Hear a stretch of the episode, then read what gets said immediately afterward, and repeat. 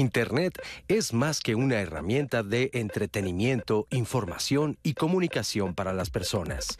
Aunque su importancia es incuestionable, la pandemia provocada por COVID-19 conllevó a potenciar y a redimensionar su alcance. La emergencia sanitaria nos obligó a realizar actividades laborales desde el hogar, que nuestros hijos siguieran adelante con la escuela utilizando una computadora o un dispositivo móvil, recibimos atención médica, compramos en línea, se generaron nuevas oportunidades de negocio y se utilizaron redes sociales o plataformas para mantener el contacto con familiares y amigos. Actualmente, tener un dispositivo móvil equivale a recibir llamadas, reproducir música, informarse de los últimos acontecimientos, tomar fotografías, grabar videos, ver una película. La realidad es que la vida nos cambió.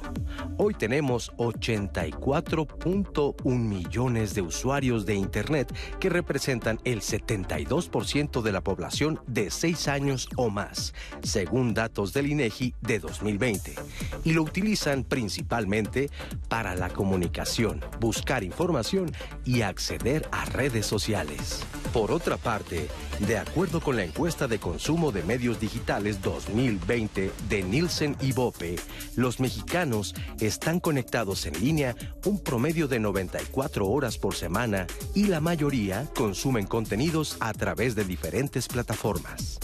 Los principales usuarios digitales son los jóvenes de entre 18 y 24 años y le siguen las personas de 12 a 17 años y de 25 a 34 años.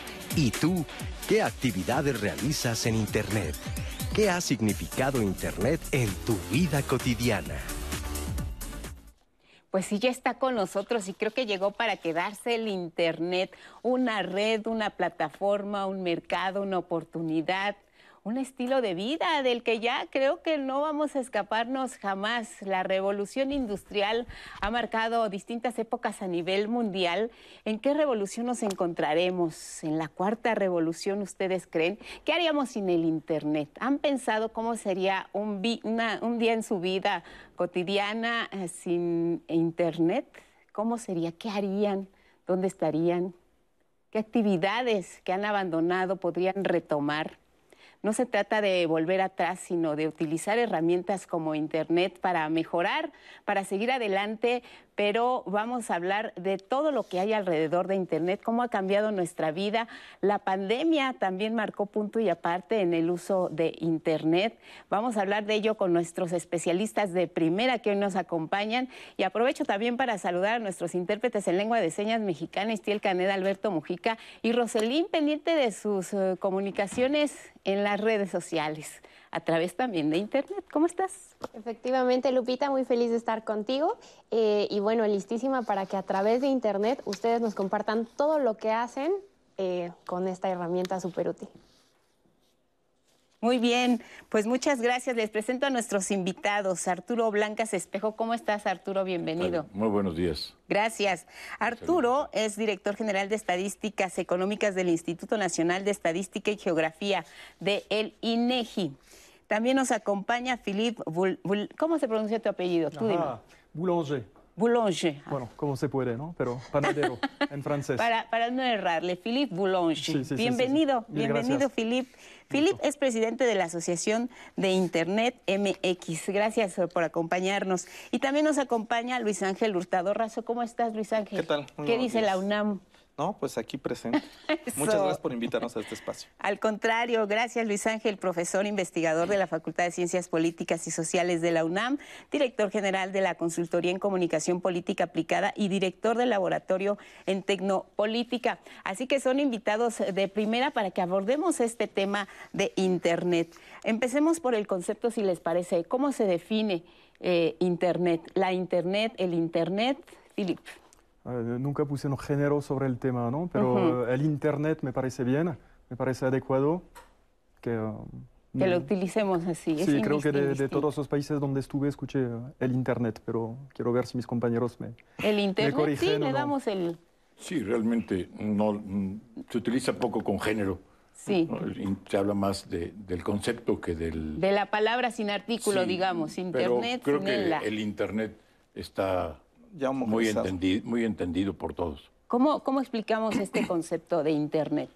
Pues uh, si recuerdo bien, nació, era un programa militar en uh, los años 60, uh, 70, 80, incluso antes, que permitía tener conexiones para el ejército en todo el mundo, acceso a la información. Entonces, yo siempre uso la misma fórmula, ¿no? Información es poder.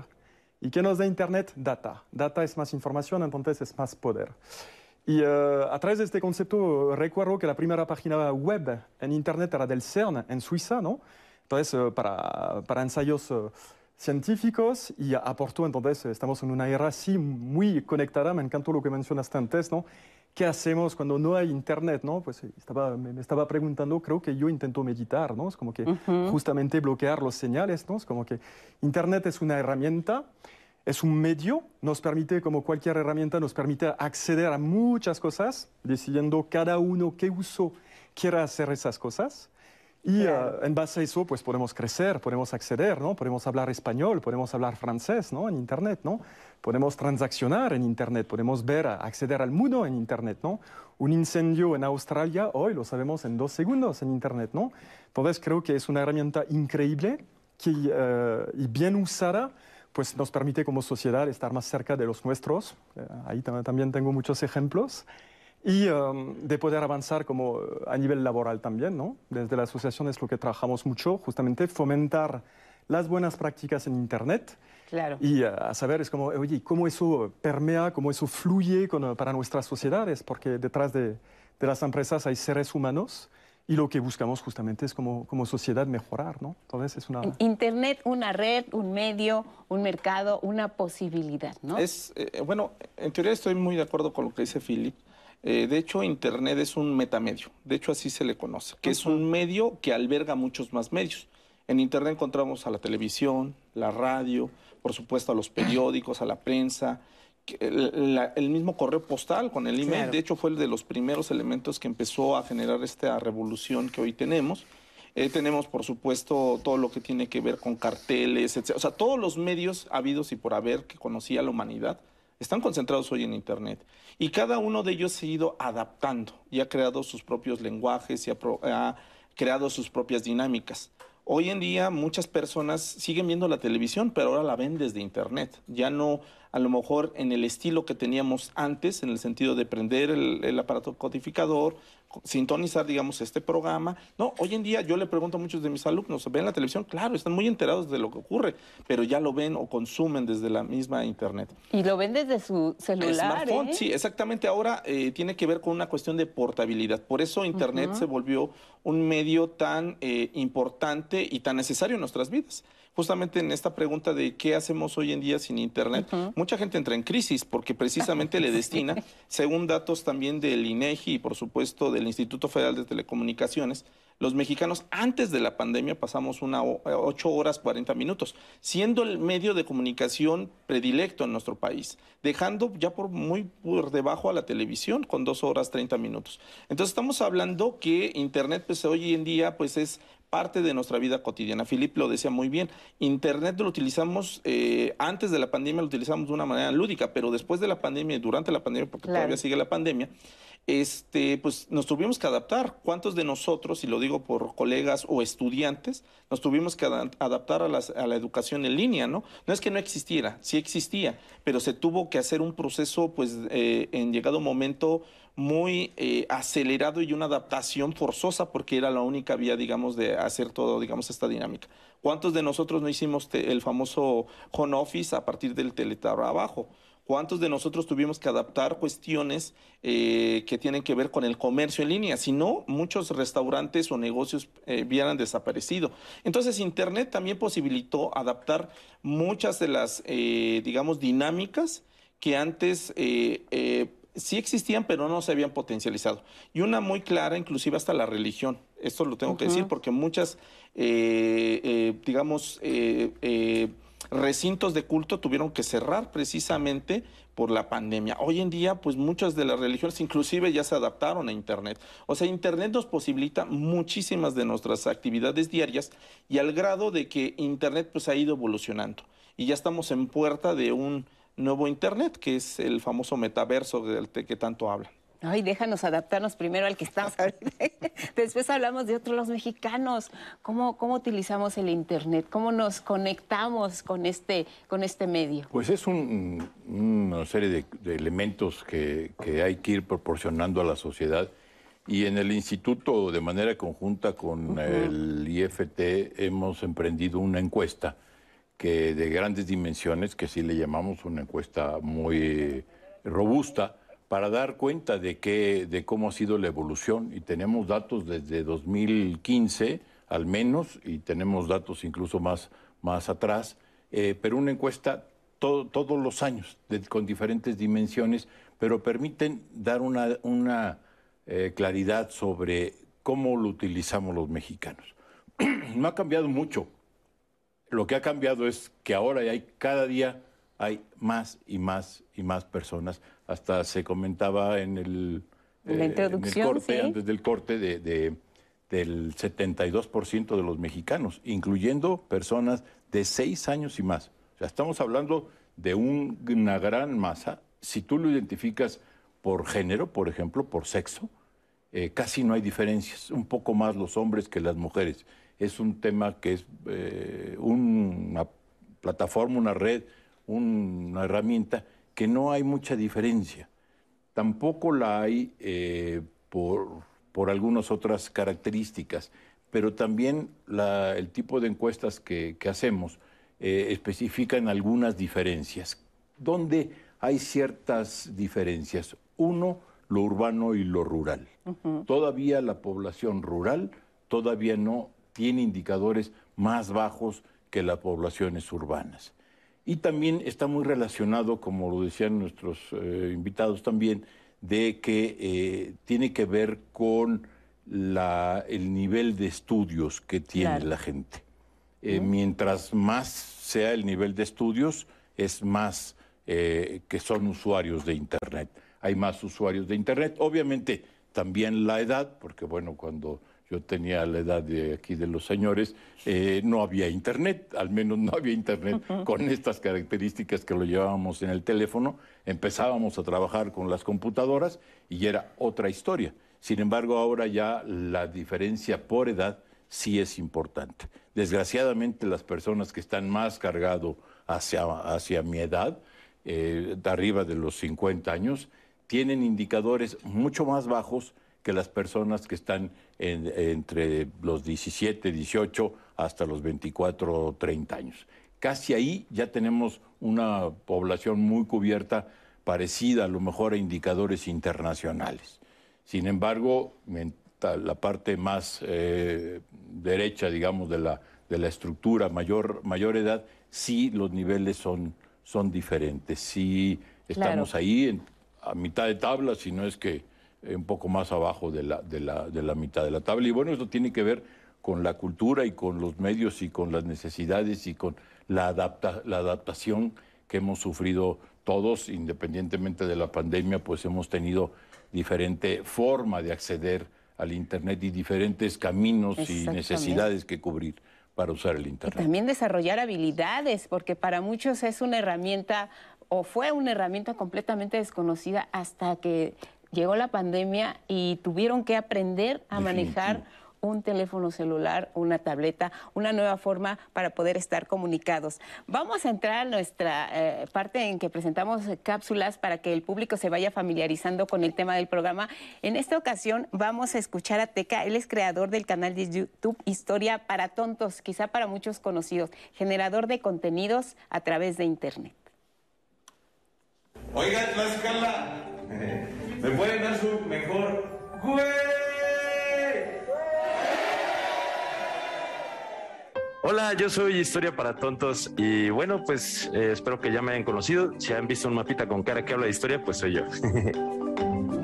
Eh, muchos me han preguntado que cómo llegué a hacer historia para tontos, cómo llegué a, hacer un mapita con cara.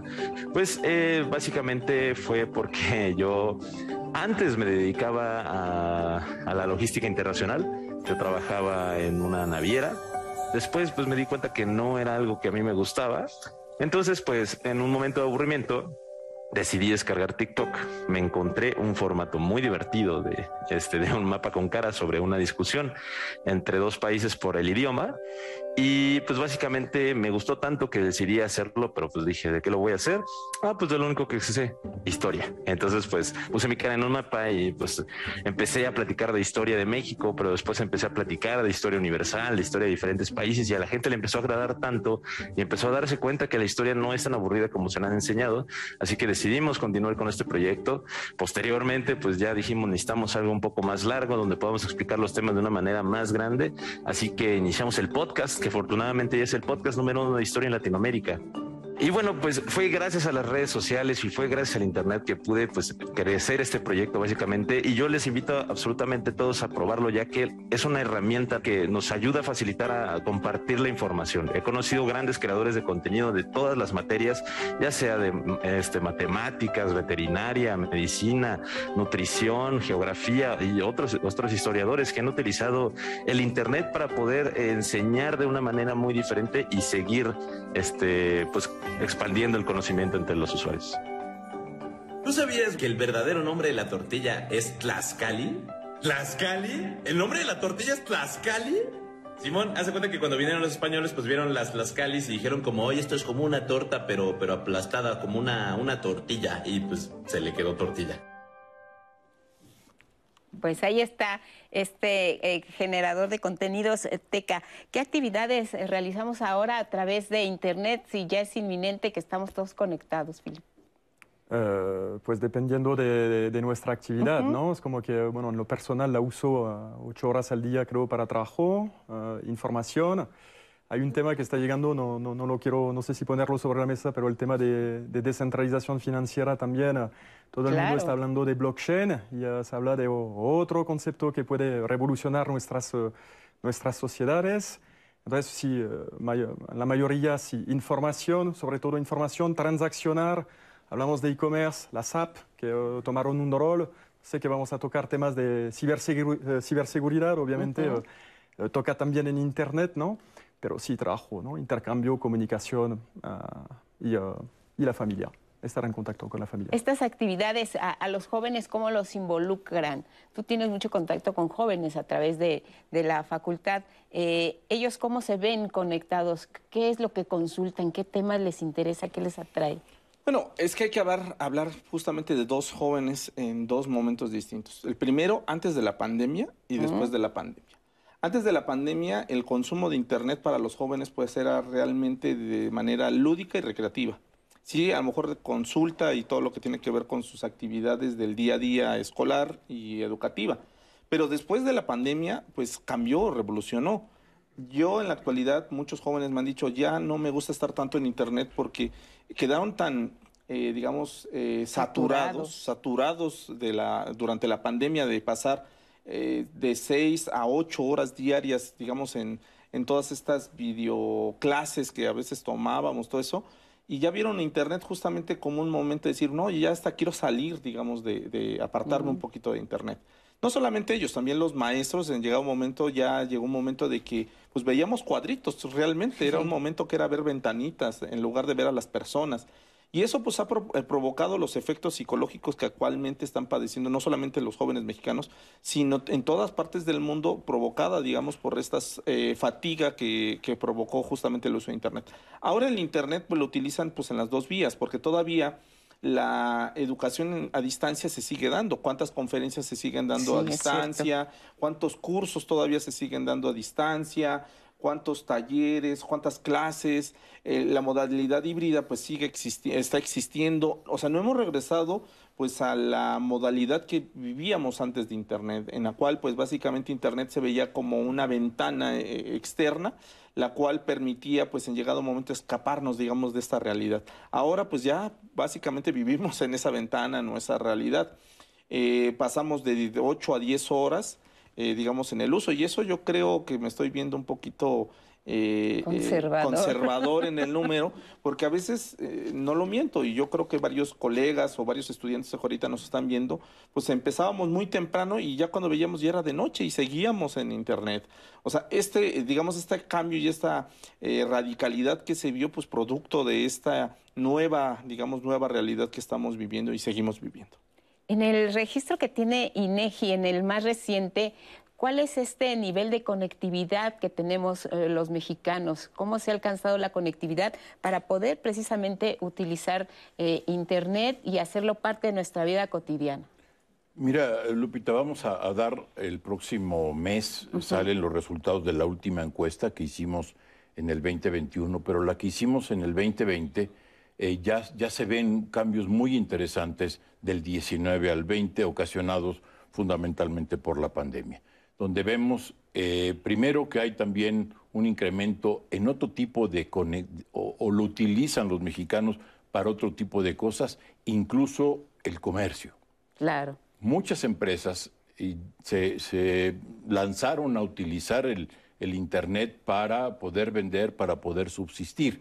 Y lo vemos también en otro tipo de, de encuestas que hemos hecho después de la pandemia sobre el impacto económico en las eh, unidades económicas. Entonces, ahí vemos cómo ha ido cambiando, pues ahora sí, por mucho, por necesidad de eh, tanto las personas como las empresas han tenido que adaptarse a nuevas realidades. Efectivamente, por ejemplo, en nuestro caso, en el INEGI, eh, pues no podíamos hacer entrevistas eh, al principio Sí, de la no, pandemia no. Eh, de manera directa y tuvimos que cambiar y adaptarnos. Pero no solamente en México, en todo el mundo pasó lo mismo y estamos, y, y incluso hay muchas cosas que se van a quedar después de que termine la pandemia, eh, cuando se declare terminada la pandemia. Se van a, van a permanecer por la eficiencia que mostraron en este tipo de cosas. Y uno de ellas es el teletrabajo, por ejemplo.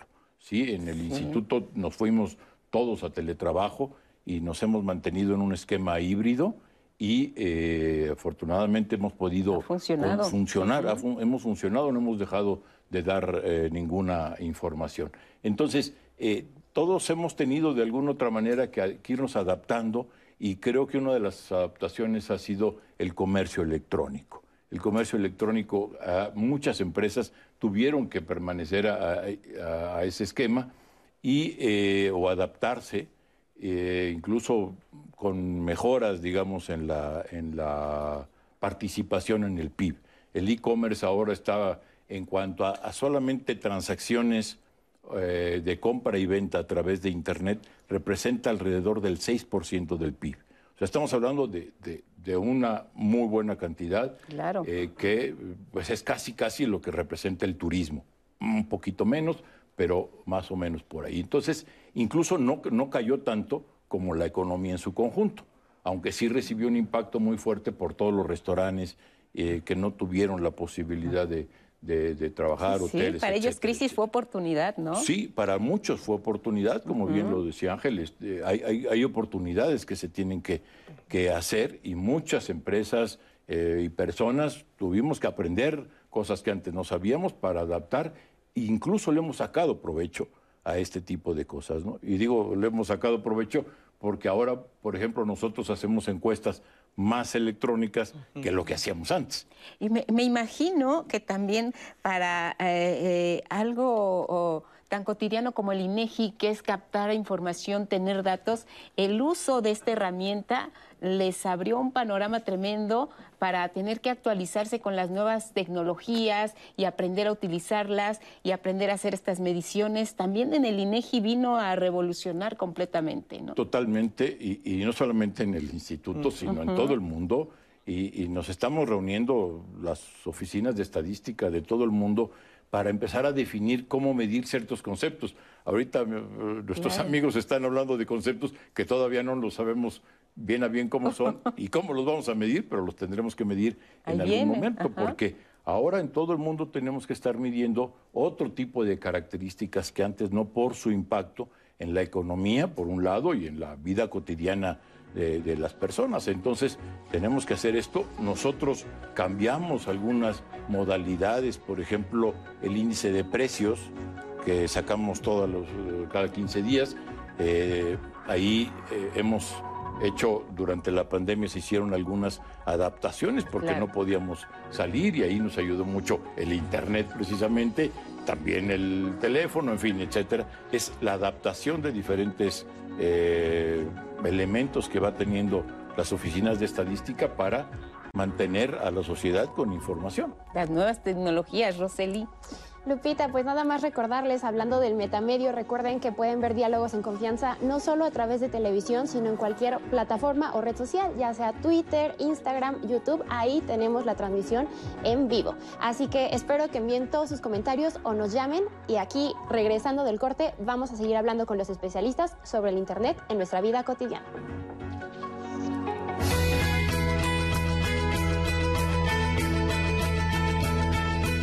Protege tu información.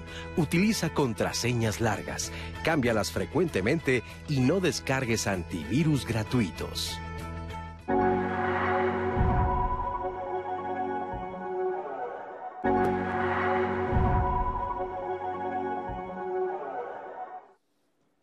Gracias por continuar con nosotros y recuerden que todos los comentarios que ustedes quieran brindarnos pueden hacerlo a través de cualquiera de las redes sociales en las que nos encontramos, ya sea YouTube, Twitter, Instagram o Facebook. O si lo prefieren, pueden llamar al centro de contacto con la audiencia al 55 58 61 11 52. Y bueno, aquí ya tengo varios comentarios. Eh, por ejemplo, en Facebook está Guillermo Pérez Martínez, quien nos dice, el Internet siempre ha sido una plataforma para actividades lúdicas y de entretenimiento. Sin embargo, con la pandemia se ha convertido en una fuente de necesidad para todo lo que se necesita como clases, trabajo, compras. Ha sido difícil la adaptación al mundo digital, pero se le ha sacado provecho para conseguir nuevos conocimientos. Andrea nos dice, en la, educación primaria el Internet sí tuvo un impacto positivo. Eh, los alumnos tuvieron que usar plataformas como Classroom para tomar clases en línea, enviar tareas, videos. Pasaron de lo lúdico a lo educativo e informativo, al igual que sus padres. Es obvio que la socialización no se reemplaza con nada, porque la convivencia humana es necesaria, pero al menos durante la pandemia nos permitió aprender a usar diversos programas y plataformas.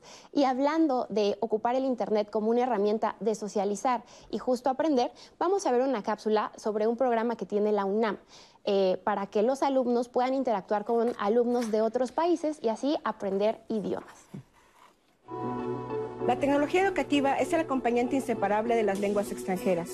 Hemos estado acompañados de ella desde el pizarrón y el GIS hasta la realidad aumentada y la realidad virtual y todo lo que le sigue. En ese sentido, los centros de autoacceso surgen como una respuesta a esta tecnología educativa en las lenguas extranjeras. Los centros de autoacceso son estos espacios donde los estudiantes pueden aprender a aprender una lengua extranjera a su propio ritmo, de acuerdo con sus propias necesidades y conociendo sobre todo su forma de aprender.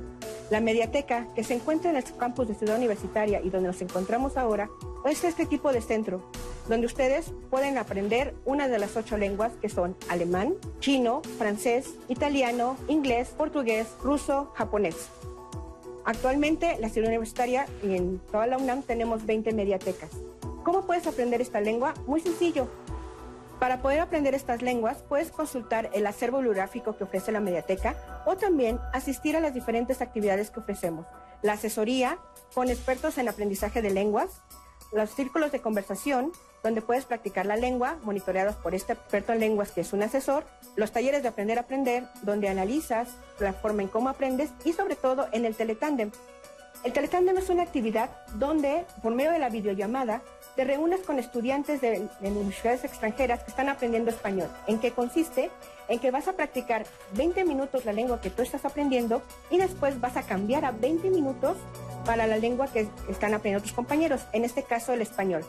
Son 20 y 20, 40, lo que implica que vas a tener 10 minutos donde vas a recibir una retroalimentación, que quiere decir que tu, tu compañero te va a decir algunos momentos en los que pudiste haber mejorado a tu comunicación o bien algunos elementos que lograste y que pudiste comunicar perfectamente. Actualmente contamos con 16 países en donde estamos trabajando estas lenguas y nueve lenguas. Son nueve porque son las ocho de la mediateca y tenemos como país invitado al país de Corea. En la mediateca de la ENAC Contamos con un equipo académico dispuesto a orientarlos y apoyarlos en su aprendizaje de lenguas. Para más información, nos pueden encontrar en nuestras redes sociales, Facebook e Instagram, en arroba mediateca en Muchas gracias. Gracias a la maestra. Si hablamos de auge de, Internet en nuestro país, ¿cuándo podríamos marcar ese punto de inicio? ¿Cuándo empezamos a hacer más Internet en México? ¿A utilizarlo? Sí, a, utilizarlo al Yo creo que el boom, y no solamente en México, fue, en, fue en el mundo a partir de las redes sociodigitales. Ese es el mayor boom que se da. Y estamos hablando de por ahí del 2008, 2009 donde justamente las redes sociodigitales más, eh, digamos, más famosas, Facebook, Twitter, pues, y YouTube, te empiezan a cobrar este, esta gran, o a ganar esta gran cantidad de, seguidores, ¿no? De personas que estaban, de usuarios, digamos, en esta parte. Eso marca un antes y después, por supuesto, en Internet, porque pasamos de un Internet de consulta a un Internet de intercambio, o sea, de interacción, o sea, tenemos interactividad y sobre todo algo muy importante, inmediatez. La inmediatez pues va a cambiar radicalmente los procesos informativos que antes teníamos. Yo justamente cuando preguntabas eh, qué haríamos si no tenemos internet, pues bueno, yo creo que aquellos que vivimos sin internet, pues creo que nos podremos adaptar fácilmente, ¿no? Porque recuerdo mi jornada diaria en la cual yo me levantaba, prendía la televisión o el radio y escuchaba el noticiero y estaba, digamos, haciendo mis actividades para irme, digamos, a la escuela o al trabajo. Y digamos ahí, pues bueno, pasaba todo el día sin consultar tanto internet y pues concluía justamente con el noticiero de la noche. O sea, eh, los procesos eran más lentos, eran, eh, sí nos informábamos, pero de una forma más, más este, reservada en ese sentido. Ahora los, los procesos son vertiginosos lo decía muy bien Philip, puede estar ocurriendo un incendio en Australia que ya ocurrió hace tres años y todo el mundo en ese momento se entera de forma inmediata. ¿Cuántos de nosotros no nos enteramos en tiempo real del incendio de la Catedral de Notre Dame? Y en ese sentido, pues eh, Internet nos permite eso. Y es tanta la inmediatez que inclusive ha, puesto y tiene todavía en jaque a los medios de comunicación tradicionales, a la prensa, a la radio y la televisión, y por supuesto a los mismos gobiernos, porque se vuelve una sociedad participativa. Vemos un bache afuera de nuestra casa, lo denunciamos y ya queremos inmediatamente tener a la, gente precisamente del gobierno atendiendo, digamos, ese, ese problema. ¿Qué gobierno en el mundo puede, digamos, hoy en día solventar, digamos, las exigencias de cada uno de los usuarios de Internet y, por supuesto, de sus habitantes? Es muy complejo y eso está generando, pues, eh, ciertos disgustos, también hay que decirlo así, sobre la democracia, sobre los gobiernos, sobre los partidos políticos, inclusive contra los mismos medios de comunicación. ¿Por qué? Porque empiezan a cuestionar algo que siempre ponemos en tela de juicio, que es la veracidad. Decir, ¿por qué no están transmitiendo esto que yo estoy viendo afuera de mi casa? Pues es que no tienen la capacidad. ¿Cuántos periodistas o corresponsales se, eh, se requeriría para estar cubriendo todos los aspectos, digamos, que están ocurriendo en la vida de cada una de las personas que hoy en día usamos Internet. No hay medio en el mundo que pueda cubrir eso. Y en ese sentido, pues eh, eh, surge todas estas crisis de credibilidad y decir, es que ellos me están mintiendo y empiezan a crear estas realidades alternas, ¿no? O paralelas, que generan pues estas situaciones de alta polarización que también llegó con Internet. Y nos estás ubicando en un punto en el que también eh, comenzamos a ver las ventajas y también las desventajas, las posibilidades, pero también los riesgos de Internet, porque eh, y también los mitos. ¿Qué nos puedes decir sobre, sobre estos temas, mitos, riesgos, posibilidades, temores también para usarlo? Bueno, me encanta este tema porque eh, has, has, puesto el dedo además sobre algo emocional, ¿no? Es decir, es como eh, la 2.0, las redes sociales, es cuando cambió todo. ¿Por qué? En vez de tener un canal de comunicación donde había un flujo que iba en un sentido, con la 2.0 iba en todos lados. Y la 3.0 se dice que son las transacciones, ¿no? Con la blockchain. ¿Qué significa eso? Es como que tenemos fuentes alternativas de información. Y a eso nos lleva a que podemos ser más críticos. Hay un tema de actualidad, es lo de Twitter, ¿no? Elon Musk, hoy en día, ¿no? Que está comprando Twitter, pero de repente se echa atrás porque dice que hay más de 5% de cuentas falsas en Twitter. Vi la nota que dicen que Biden tiene más de 50% que de cuentas falsas. No hay. Entonces, ¿eso a dónde nos lleva? ¿no? Puede asustar, ¿no? Obviamente, ¿no? Pero por otro lado, yo prefiero formar parte de los que eh, prefiero ser crítico, tener acceso a toda esta información y poder escoger decidir, formar mi propio, eh, mi propio juicio y decidir cómo avanzamos. ¿ok? Eso es en cuanto a información, ¿no? Es como que eh, creo que tenemos una, una, guerra ahora que hace eh, mucha polémica, ¿no? porque de repente hay censura y eh, cortamos medios de comunicación para, para, un lado. Es como, hablas de polarización, estoy muy de acuerdo, ¿no? es como que parece que estamos o muy de un lado o muy del otro. ¿no? ¿Dónde está la verdad? ¿no? Supuestamente está en el centro, ¿no? pero a ver, lo bueno es que podamos tener acceso, acceso a, la información. y que cada uno es como, por eso les invito siempre, es como, sean críticos. ¿Por qué INEGI? Porque es fiable, es confiable, ¿no? Es como que en data en, eh, hoy en día cada uno puede sacar sus encuestas. Hubo las eh, recientes elecciones eh, políticas francesas, como había, había data, las, las empresas de sondeos se, se, convirtieron en medios, porque lo que avanzaban influ, influye mucho sobre las decisiones de las personas. ¿no? Y luego, pues entonces, bueno, yo entonces en este caso creo que es bueno que, que tengamos eso, nos hace más crítico, nos hace mejorar como ser humano, tenemos un cerebro también que se puede adaptar, ¿no? Entonces hay que aprovechar. Y al lado, pues obviamente hay muchos criterios en los cuales no quiero entrar aún en temas de ciberseguridad, pero cuidar con la información que proporcionamos, que creo que vamos a tocar un poco este tema después, pero eh, tener mucho cuidado es un nuevo medio, es como que este fin de semana otra vez veía una, una, una, una publicación en YouTube de eh, Elon Musk con una publicidad falsa de, eh, de, de Bitcoin, ¿no? Es como eh, aterrador. Es como tener mucho cuidado, cuidar las fuentes, entender quién está atrás, es como entender quién mueve los medios. Entonces creo que eso es un gran reto, pero hasta lo veo divertido, ¿no? Ver cómo se mueven los hilos. ¿Qué piensas al, al respecto? Bueno, es, es, muy complejo este, este tema porque, por un lado, el Internet ha servido de mucha, para muchas cosas, pero también trae, pues como muchos, casi todos los temas, pues trae también problemáticas, ¿no? Nosotros hemos identificado algunas en, las encuestas ahora que comentabas, ¿para qué lo utilizamos? Prácticamente el 94% de los, de los usuarios de Internet, que estamos hablando del 72% de la población, cerca de ochenta y tantos millones de mexicanos, lo utilizan para comunicarse. O sea, simple y sencillamente, como lo decía Luis Ángel, una comunicación de ida y vuelta, ya sea por cualquier aplicación o, o simple y sencillamente para para poderse comunicar. La otra gran uso de Internet es para buscar información. Lo mismo, o sea, y ahí te puedes encontrar toda la información que quieras. ¿no? Otro es el acceso a redes sociales. Perdón, está cerca del 90%. Y eso mucho porque los, pues ahí hay muchos jóvenes, que es pues un, un tema que también conlleva, así como tiene grandes ventajas, también conlleva, eh, pues hay temas de bullying cibernético, etcétera, etcétera, ¿no? También para entretenimiento anda alrededor del 90%. Una de las cosas que obviamente ha ido creciendo es para, para apoyar la capacitación o la educación. Ya lo utilizamos el 86% en el 2020. Obviamente creció mucho por la pandemia donde se tuvo que hacer más educación a distancia, ¿no? Eh, pero también la, interacción con el gobierno, ya uno de cada tres usuarios de Internet está interactuando con el gobierno a través de, medios electrónicos.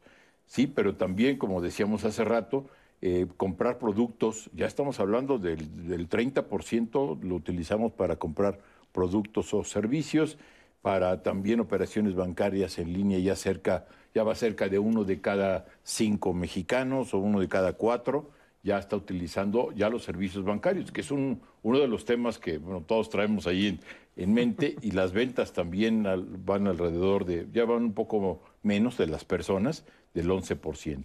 Entonces, el, el, pero también, por ejemplo, para leer periódicos, revistas o libros, el 45% de los mexicanos lo está utilizando en ese, en ese sentido. Entonces, el, la multiplicidad de, de usos, porque esto no es que nos digan el único uso, sino nos dicen todos los usos para, los cuales eh, utiliza el, Internet. Y estos resultados pues nos muestran, y sobre todo viendo su evolución, hemos visto, siempre los dos primeros son para comunicarse y para buscar información, porque es lo más usado. Mm. los mensajes, la ida y vuelta, pero también ha incrementado mucho las redes sociales y eh, también la interacción con diferentes instancias económicas o de gobierno. Entonces, este tipo de, encuestas lo que nos permite es ir un poco dando información, ir midiendo de cómo se va, cómo va evolucionando este tipo de fenómenos, ¿no? Porque efectivamente también hacemos un pequeño módulo de problemas de eh, eh, ciberseguridad, porque también es otro tema muy complicado que también a los mexicanos les, les preocupa. Hay algunos eh, datos, pero, pero sí es un tema que, que también es importante medir para ver los impactos negativos de este tipo de, accesos, ¿no? Que antes había otros, ¿no? Antes eh, también la, televisión o, en fin, el radio, había siempre, eh, pues, temas controversiales, ¿no? Pero bueno, es uno de los de las cosas que hay que ir Oye, y ahora que decías que eh, pues eh, tienes acceso a la información a través de, tu teléfono y si no tuviéramos internet, pues tú verías la televisión y tendrías, eh, escucharías la radio. Ahora hacemos todo al mismo tiempo. Claro. Tenemos la tele prendida y estamos revisando por acá eh, qué, qué, postearon en Facebook, me dieron like o no me dieron like. En Twitter tengo un seguidor más o no tengo un seguidor más. O sea, estamos con las antenas por todos lados y eso no sé qué tanta afectación también debe tener alguna algún impacto, ¿no? Nuestra nuestra vida cotidiana. Pues eh, en algunos casos eh, eh, hay que ver ventajas y también desventajas. Las ventajas es que hoy en día pues estamos más informados. O sea, es la primera vez en la historia de la humanidad. ¿Más informados o más expuestos a la, a la desinformación? Es que hay dos, dos ámbitos. Ahora hay muchísima información y nosotros podemos acceder, digamos, a cualquier... El, el abanico, digamos, informativo es inmenso. O sea, de hecho, hoy en día no solamente accedemos a los medios de comunicación para informarnos, los mismos usuarios de Internet hoy en día se han vuelto medios de comunicación andando. Hoy en día, por eso el fenómeno de los llamados influencers genera pues el impacto que está generando. Eh, hay datos en los cuales dicen que le crees más a un influencer, a un líder de opinión digital, que a un medio de comunicación. Y esa es la problemática a la cual nos estamos enfrentando, porque ya tiene que ver también con el uso que se le está haciendo y la generación de información. Porque hoy en día ese influencer también está cargado de ciertos elementos eh, emotivos, ¿no? Para llamar la atención de los usuarios.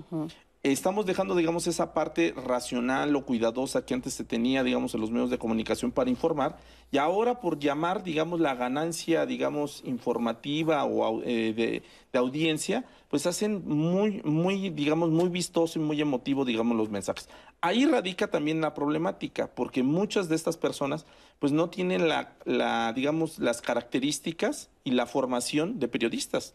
Y en ese sentido, la búsqueda de fuentes, la corroboración de datos e inclusive el procesamiento de la información del día a día, como ya lo quieren hacer de forma inmediata porque la audiencia lo pide, no corroboran esos datos, no buscan, digamos, a los actores que están involucrados y simplemente dejan llevar el hecho y lo transmiten fragmentado y una parte del hecho y dicen, miren, véanlo, así está ocurriendo. Y esto genera pues estos impactos que la audiencia dice, sí es verdad, entonces me está mintiendo. Y esto genera escenarios en los cuales, ¿quién dice la verdad? Exacto. El usuario dice, empieza a cuestionarse, ¿quién dice la verdad? Y ahí entra un estado que la misma eh, OMS lo dijo en el 2020 que se llama infodemia. ¿Cuál es la infodemia?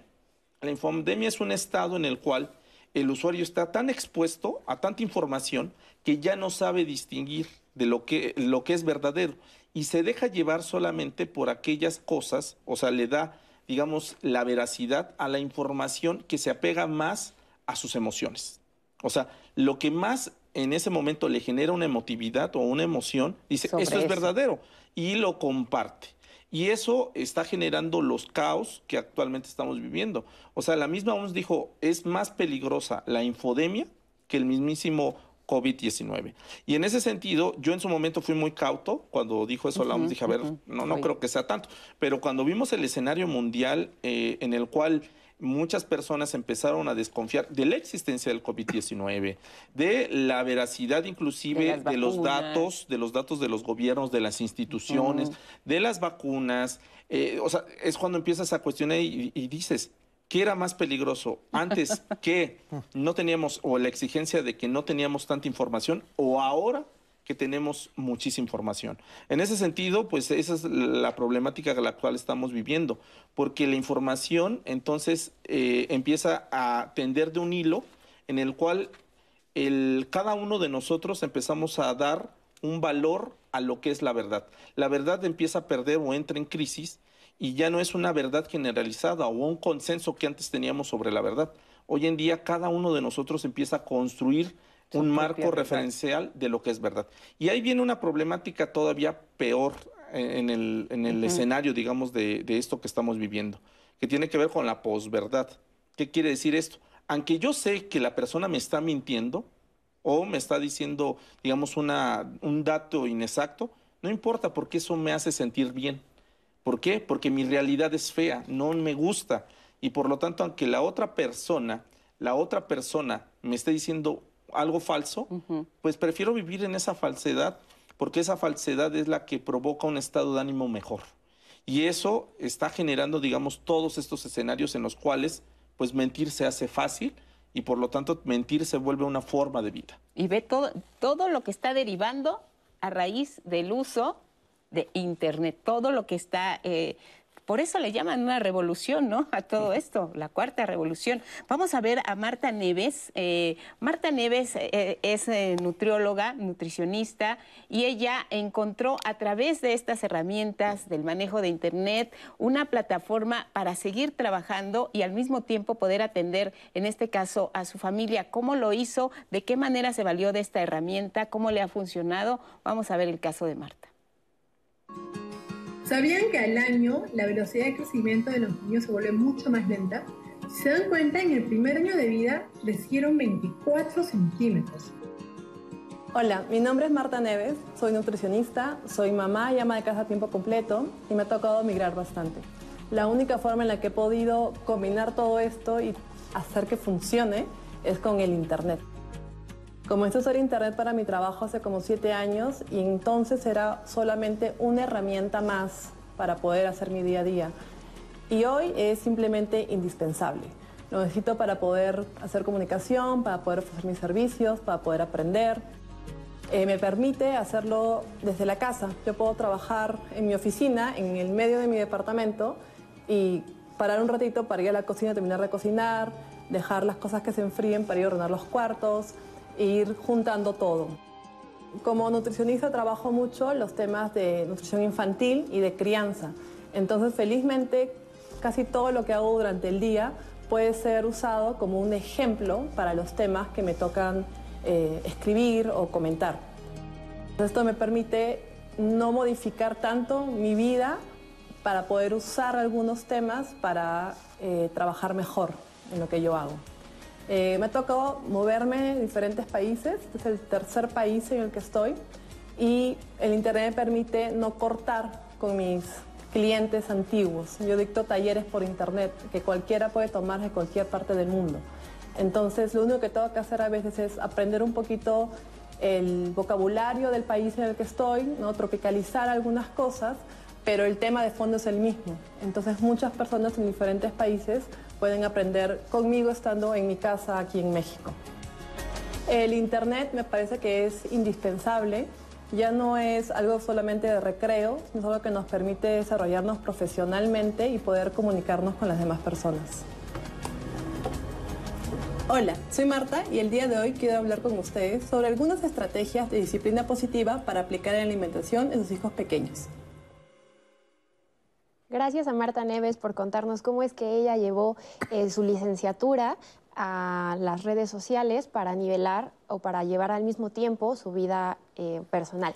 Y bueno, en redes ya también estamos muy activos. Nos están contando cómo es que ocupan Internet.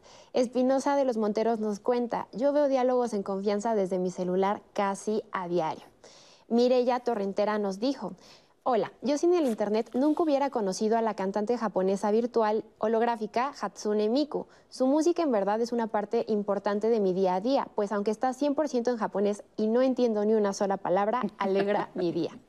En Twitter nos contaron, eh, en mi niñez trans siempre quise aprender ballet, pero nunca pude. Ahora, gracias al Internet, puedo aprenderlo y practicarlo eh, a través de videos. Adriana nos dice, es una herramienta que todas las empresas están utilizando. Con la pandemia fue mayor su uso, aunque nosotros no querramos ocuparlo, ya es casi por obligación aprender a hacerlo. Yolanda nos dice, el Internet puede ser bueno o malo según el uso que se le dé. Y hablando de la parte a lo mejor un poco negativa, nos llegó en el centro de contacto con la audiencia, al cual se pueden comunicar al 55 51 66 40 00, unos comentarios. Eh, María nos dice, el Internet ha dejado a miles de personas sin trabajo. A mí me ha dejado sin la calidez humana. Cuando estamos juntos, cada quien está en su celular. Además, el 50% de lo que aparece en Internet es falso. Y si dicen que las personas están más comunicadas, también creo que es falso. He visto parejas que van a comer y se la pasan en su teléfono. Yo pienso que mejor que cada quien come en su casa. Y tenemos una más que nos cuenta Héctor. No es que esté mal avanzar tecnológicamente, pero a veces, en lugar de simplificar la vida, te la dificultan. A veces es de muy mal gusto el que estén platicando contigo y al mismo tiempo estén en el teléfono. Eh, no es que no es importante lo tecnológico, pero si seguimos con eso, poco prestándole poco atención a la realidad y al contacto humano, iremos en picada hacia una desintegración humana. Eso es lo que nos cuentan en redes. Recuerden que si ustedes aún no se animan a compartirnos o hacerle alguna pregunta a los expertos, no se preocupen, aún queda mucho tiempo, pueden hacerlo en cualquiera de nuestras redes sociales e incluso tenemos Spotify. Si en algún momento quieren escuchar alguna de nuestras transmisiones, pueden hacerlo. Nuevamente hablando sobre que el Internet pues tiene muchas plataformas en las que pueden encontrar contenido.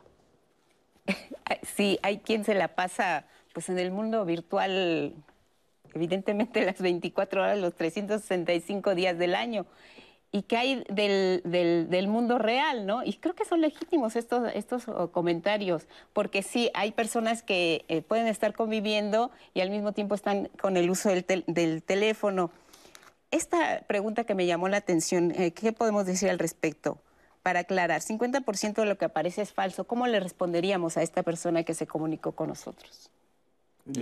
Preguntaría cuáles son las fuentes, ¿no? Como que para empezar es como, ¿qué estás viendo, no? Que para, para, entender el diagnóstico. Y basado en eso es como que hay que analizar cada caso, ¿no? Es que, eh, me, me, encantó este tema. Quiero regresar sobre lo que mencionaste, ¿no? El, cerebro tiene tres capas, ¿no? Supuestamente, ¿no? Y la segunda es la que se encarga de recibir información, el límbico. Y creo que sí vivimos una época de saturación del límbico. Hay demasiada información, hay que filtrar, ¿no? Pero también es como, eh, todo es cíclico, ¿no? Todo lo que sube, baja y se nivela marca una tendencia y sobre eso pues nos, tenemos la moderación, ¿no? Es como que es un concepto que no es de ahora, es de, de, la Grecia antigua, ¿no? Moderación en todo lo que hacemos, ¿no? Aprender a conocerse, ver a dónde me, me enfoco, cómo cada cosa me sirve. O sea que, otra vez, no creo, no creo, que queramos que alguien nos diga eh, cómo actuar, sino más bien que seamos críticos empezando por nosotros mismos y ver cómo avanzamos.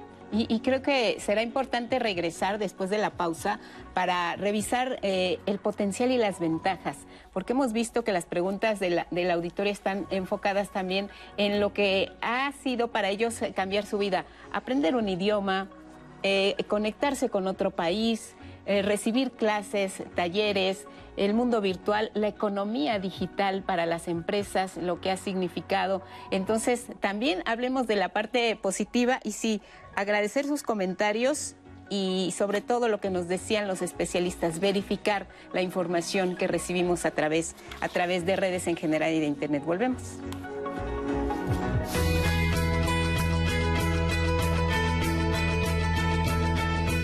Conoce e involúcrate en los juegos y las redes sociales que las niñas y los niños utilizan en Internet. Es por su seguridad.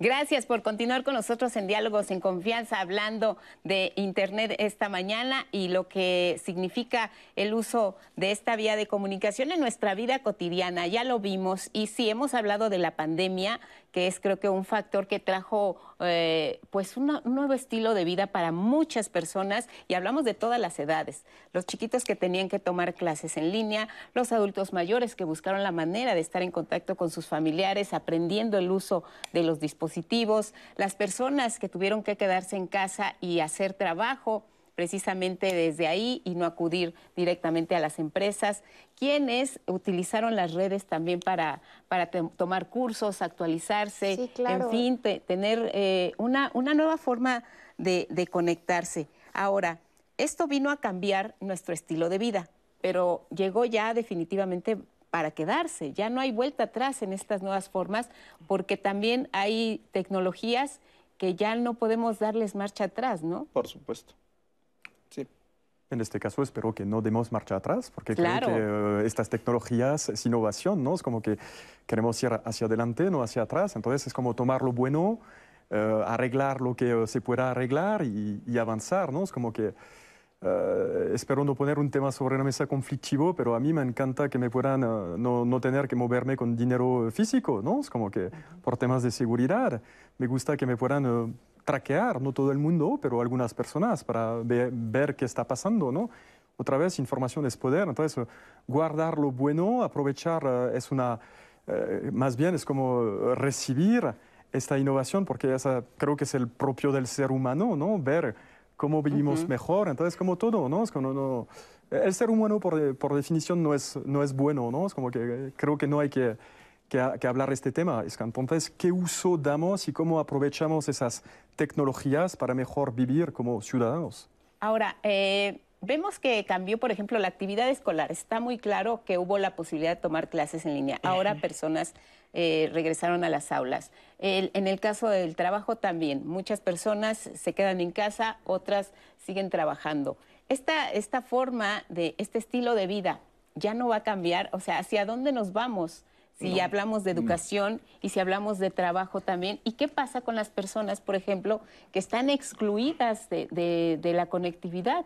porque la conectividad también eh, nos ha permitido dar este paso, pero hay quienes no han dado ni siquiera, eh, ni han gateado al respecto, ¿no? Ni siquiera han tenido la oportunidad de poder entrar a la conectividad. en ese sentido, ¿cómo, ¿cómo, andamos? Pues mm, relativamente mal, en el sentido de que las personas sí de, de 55 años y más, hay, hay, problemas de, de conectividad porque los indicadores eh, son realmente eh, muy, muy bajos, ¿no? Eh, cercanos al, al 15%, ¿no? Cuando en otros lados tienes, tienes otros, otros niveles.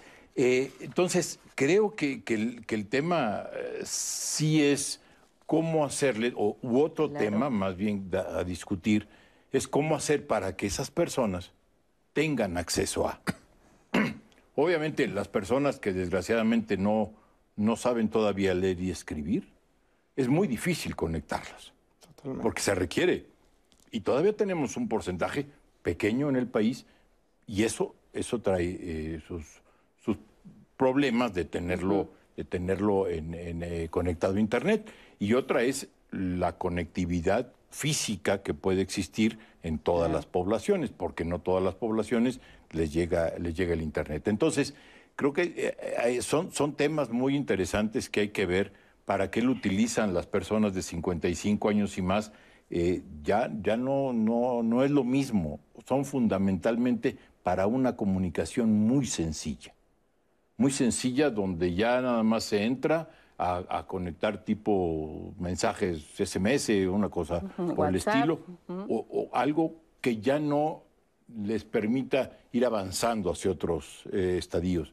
Entonces yo creo que hay que pensar a veces sí vemos en los, en los jóvenes que, eh, pues que saben mucho manejar esto y lo otro, pero la brecha se ha vuelto cada vez más grande y en la pandemia a lo mejor se cerró un poquito, pero, pero no tanto. Justamente lo que comenta Arturo es muy importante, porque hoy en día hay que hablar de dos brechas.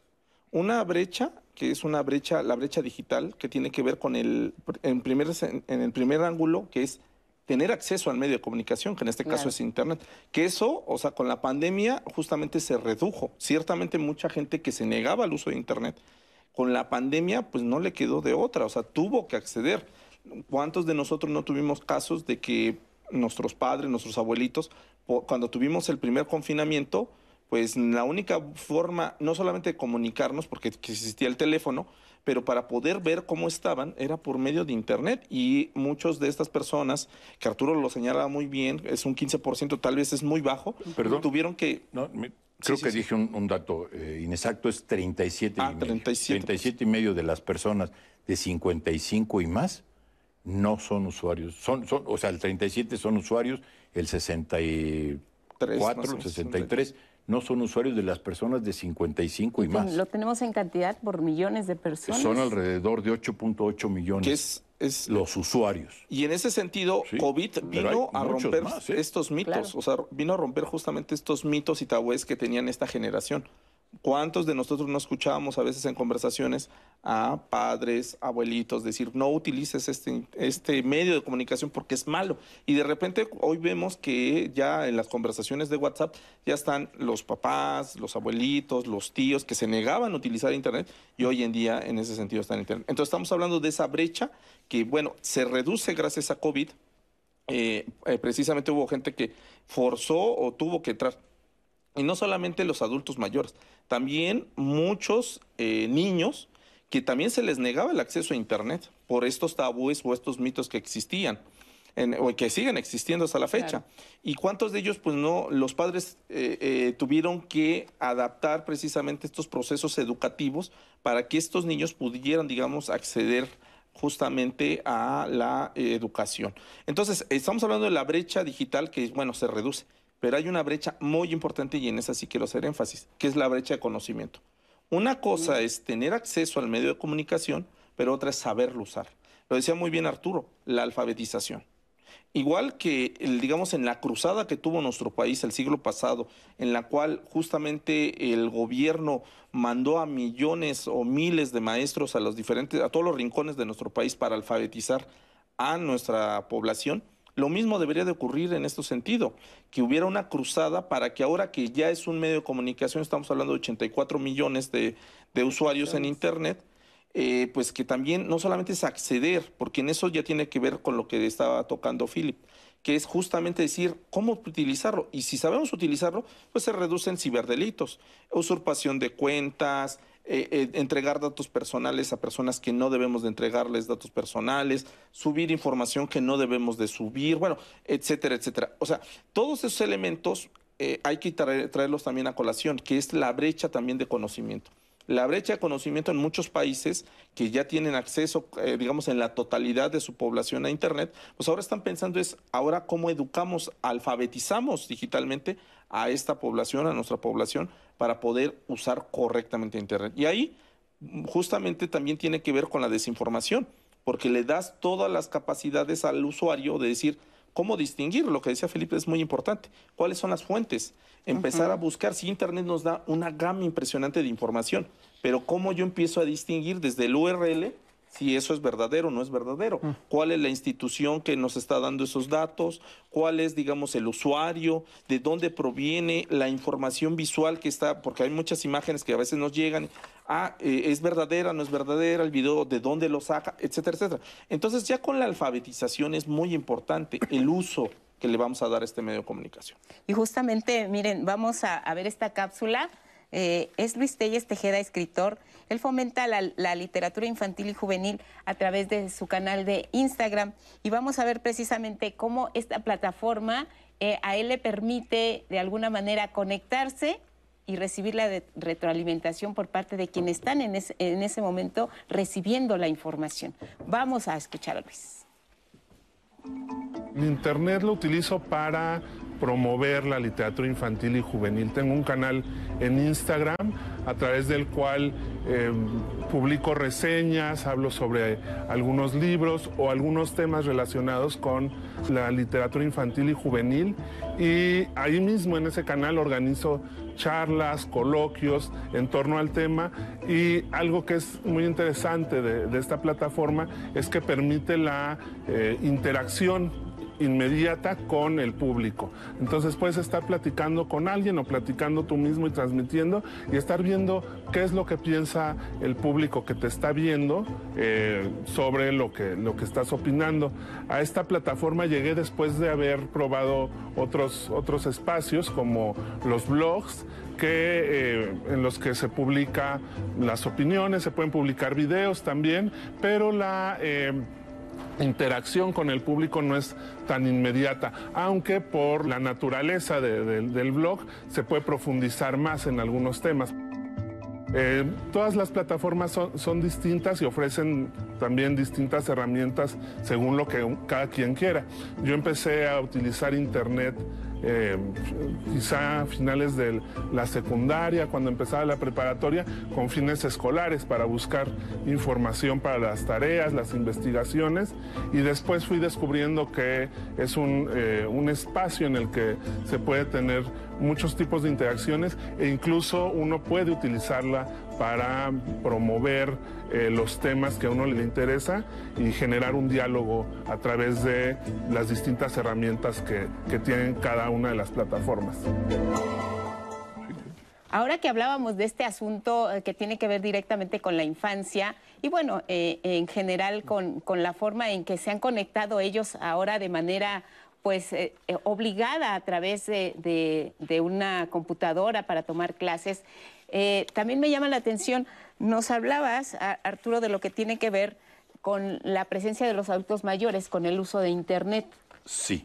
Pero también esto se, se, fue transformando porque hubo, como bien nos decías, Luis Ángel, hubo personas, en este caso menores, que tuvieron que adaptarse a, estas nuevas tecnologías y aprender a usar la computadora, tomar las clases por, por computadora, ¿cómo creció también eh, la presencia de, los menores en el uso de Internet? En el uso de Internet eh, eh, crecieron de una manera muy importante.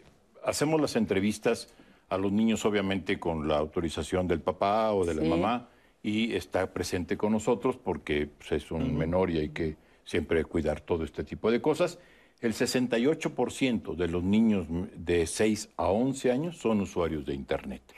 Estás hablando ya de un porcentaje muy considerable, casi de, bueno, 20 puntos porcentuales más que los abuelos, ¿no? Que los, los las personas de 55. Sí, totalmente, porque tienes 37.5, como dije, con 68.3 los niños. Si te vas a 12 a 17 años, es el 90%.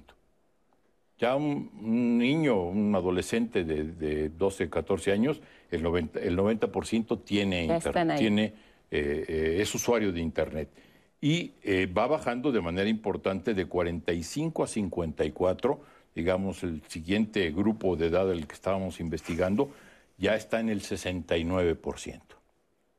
Entonces, sí hay una caída muy fuerte de las personas de 55 y más, donde ahí entran pues todos los abuelos, etcétera, etcétera, eh, eh, entran en este grupo. Entonces hay que también preocuparnos por cómo integrar a este grupo, porque muchos no solamente no tendrán computadora, pero la gran mayoría del, contacto con el Internet es a través de un, de un medio eh, móvil, un teléfono. Entonces, el uso de teléfonos se ha incrementado muchísimo el, consumo de, este tipo de, aparatos eh, a nivel de actividad económica. En fin, eh, creo que hay que sí preocuparse por cómo, cómo se va a integrar también este tipo, no solamente cómo va a hacer uso mm. y cómo también va a diferenciar entre las eh, noticias o la información verdadera o no, porque ahorita que decía Luis Ángel, el, el URL te puedes dar cuenta sí habrá que enseñar qué es eso a una persona que apenas está teniendo contacto con un teléfono celular para poder hacer mensajes. Imagino ya será más complicado este tipo de, situaciones, ¿no? De ver ya cosas muy especializadas, por así, o muy específicas, como, como se mencionaba. Muy bien, muchas y de hecho en redes, Lupita, salieron varios comentarios sobre qué hacer o qué piensan ellos sobre la información falsa y cómo contrarrestarla, digamos. Luliga nos dijo, no hay verdad absoluta, ahora hay más información de todo y para todo. Es tarea y responsabilidad de cada quien informarse bien. Dolores Mesa nos dice, considero que el Internet nos ha beneficiado por todo lo que podemos adquirir de información al momento. Lo malo es cuando es falsa. Eh, por otra parte, nos dan acá como un tip, nos dice María Esther Gutiérrez. La Internet hoy en día es muy útil, tanto para entretenimiento, trabajo y mantenernos informados. Solo es cuestión de saber elegir lo que vemos y dónde buscamos. A lo mejor aquí entraría justo lo que comentan de que hay que enseñar los lugares que son que son confiables. Y Adriana Velasco nos da como unos tips, digamos, nos dice, para buscar información en Internet, como es tan inmensa, hay que saber leer, verificar las bases o bibliografía, el año del documento. Es buena herramienta sabiendo usarla. Hay muchos libros en línea también. Y Por último, acá tenemos uno donde nos dice Amelia Hernández. Utilizo fuentes de la UNAM para mis tareas y otras fuentes confiables. También nos mencionaron que hay diversas bibliotecas virtuales y bases de, eh, datos de libre uso. Muy bien, pues ahí está lo que nos ofrece Internet. Ahora, hay, este asunto de los youtubers y los generadores de, contenido. Eh, ¿Qué tanto eh, impacto está teniendo el uso de Internet para estas formas de comunicación, Filip? Uh, mucho, mucho. De hecho, es un tema de actualidad, ¿no? Es como que lo vimos con las últimas elecciones, es un tema que vimos varias organizaciones que están tocando este tema, es como uh, los influencers, ¿no? Es como, oye, ¿qué, qué es PR? O sea, ¿qué, ¿qué, es product placement? ¿Qué es uh, publicidad? ¿Qué es consejos? Es como, oye, que eso es un mensaje, un mensaje pagado o es un mensaje auténtico, ¿no? A partir del momento, si yo decido hablar de una marca, ¿Es porque a mí me pagan o porque yo creo personalmente que esta marca es buena? ¿no? Eso es lo que está sobre la, la, mesa. Eh, desde la asociación tocamos muchos temas. Perdona por lo que voy a hacer, pero no quiero dejar de, tocar el tema de puntos de acceso a Internet en función del nivel socioeconómico, porque eso vimos que es algo es como que, que, hace mucho ruido en los estudios, vemos que hay discrepancias enormes, lo, lo, acabamos de ver eh, este año. Para regresar sobre el tema de ciberseguridad, desde la asociación entonces lanzamos muchas iniciativas. Estoy pensando, una son los sellos de confianza, asegurarnos que el lugar que está transaccionando sea un lugar reconocido y donde podemos comprobar. Entonces, desde la Asociación Internet Mexicana es como que ver que este lugar existe, es real y que hay puntos de contactos, que no sea scam. ¿no? Otra iniciativa son Scam uh, tenemos un proyecto internacional que es Scam uh, Advisor. Es como que invitamos a la gente, es una base de datos de todo lo que es scam. ¿Qué es scam? Algo falso. Entonces, una vez que un usuario identifica que algo no es bueno, lo sube en una página, existen muchas iniciativas y entonces esta base de datos de Scam empieza a crecer y, uh, y uh, permite, bueno, pues, uh, permite avanzar y justamente luchar contra esta, e, e, esos fraudes. Y el tema de, de, YouTube también es como es otro tema sí que está muy de actualidad y te digo estamos con muchas idas y vueltas. Por supuesto no quiero dejar de lo, lo, que mencionó Arturo sobre diálogo preparar a nuestros legisladores, ¿no? Es como que creo que como asociación de empresas lo que queremos justamente es como difundir lo que vemos como buenas prácticas, porque no crean, es que a las empresas también, eh, estoy, estoy, personalmente trabajando con Sector en eh, Quintana Roo, para decir, es como, oye, lo malo nos impacta negativamente, nos impacta eh, a la economía local, nos impacta a los usuarios, no queremos eso, entonces multiplicamos esfuerzos para hacer que la información se divulgue de la mejor forma posible.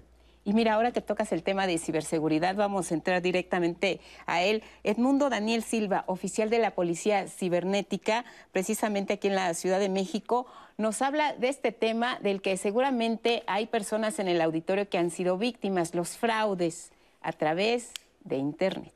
Vamos a escucharlo.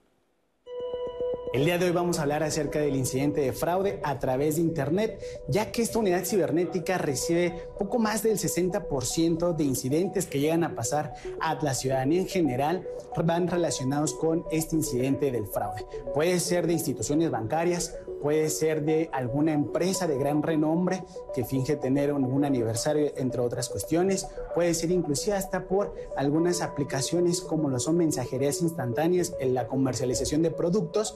Para evitar todo este tipo de fraudes, lo recomendable siempre es verificar que la página que estemos entrando sea válida, sea de una plataforma segura. Esto lo podemos checar mediante los protocolos de seguridad. Por ejemplo, en primer lugar, tendríamos que ver que sí tenga el protocolo sí o sí, el HTTPS. Sin embargo, no solamente con esta opción de seguridad me dice que es seguro, hay que verificar otras opciones, como por ejemplo la fecha de creación de la página, ya que hoy en día los ciberdelincuentes pueden comprar este protocolo de seguridad de HTTPS y ponérselo a una página falsa hay que checar que también que la plataforma sea viable para realizar compras y que por supuesto tengan una garantía.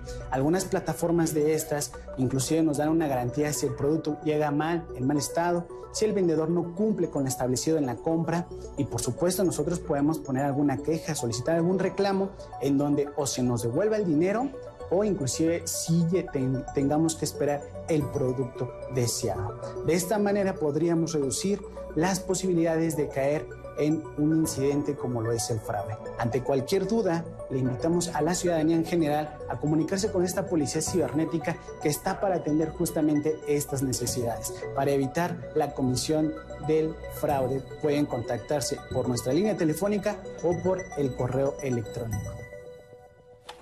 Bueno, pues todo este lenguaje de Internet también nos lleva a hablar de este concepto, policía cibernética, ¿no? ¿Cómo te los imaginas? Pues ahí están trabajando para poder detectar todos estos asuntos de fraudes, eh, de ciberataques, de ciberacoso. ¿Qué nos dicen eh, los datos de INEGI al respecto, Arturo? Gracias, eh, Lupita. se hizo una, junto con la Enduti, hacemos un módulo específico para medir el ciberacoso. Eh, los resultados que tenemos en el 2020, que se dieron a conocer el año pasado, es que eh, nos habla de que el 21% de las personas de mayores de 12 años, aquí se preguntó de 12 años en adelante, se excluyeron los niños por ser un tema muy sensible, han experimentado alguna situación de ciberacoso. En las mujeres es más, casi el 23%, en los hombres 19%. El principal eh, ciberacoso a las mujeres son eh, pues eh, insinuaciones sexuales o algún tipo de, situación por el estilo, eh, propuestas por el estilo y para los hombres son más relacionadas con llamadas de tipo fraudulenta o cosas por el estilo. Una cosa importante es en este módulo que hacemos es por edad. Si bien no le preguntamos a los, a los más chicos, de 12 a 19 años es el 22% y de más de 50 años estamos en el 12%. Pero ya son, ya son porcentajes muy, eh, pues relativamente grandes, pues, que, hay que eh, son considerables para eh, que se pueda pues, hacer muchas cosas y se tienen que hacer muchas cosas al respecto de cómo tanto identificar algo, una, o una llamada o, este, o un contacto por por cualquiera de los medios de Internet. Es, es muy, muy importante. ¿El tema está regulado? Eh, depende de qué tema en concreto. en Internet eh, en general, está, ¿tiene regulaciones? Eh, entonces, algunos temas son regulados porque se, se apalancan sobre la Constitución actual. O sea que tenemos un TEMEC también, entonces a nivel empresarial es como tenemos acuerdos y alianzas internacionales y no todo es, no es, no es bueno regular todo. A veces no es sano, lo vemos en otros países, podemos aprender de lo que está pasando allá, es como uh, tenemos que evolucionar en conjunto, ¿no? Entonces uh, tenemos que entrar en detalle para ver uh, qué temas están regulados y cuáles no. ¿Y cómo le entran a, a esa discusión en la asociación? Ah, ¿Cómo pues, la plantean?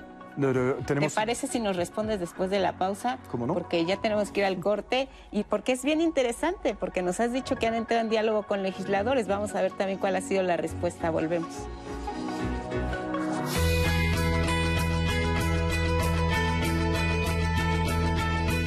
Ten cuidado con lo que publicas. Las fotos, videos y comentarios que compartes en redes sociales dejan una huella digital.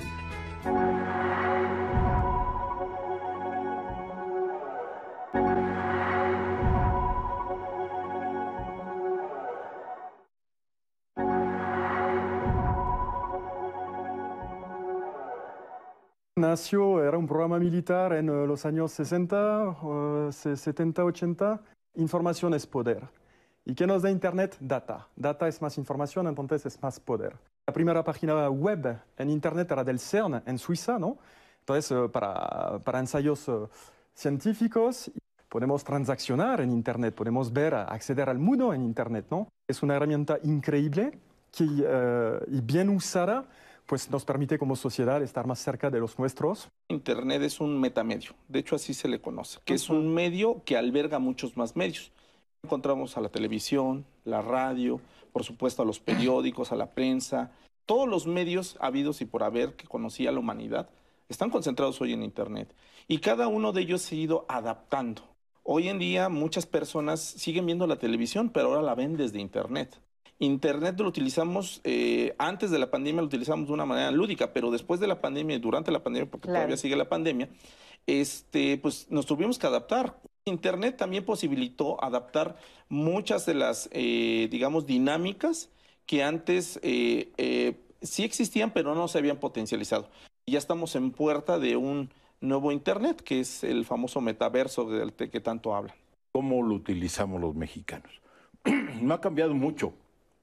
Lo que ha cambiado es que ahora hay cada día hay más y más y más personas, 72% de los mexicanos, incluyendo personas de 6 años y más.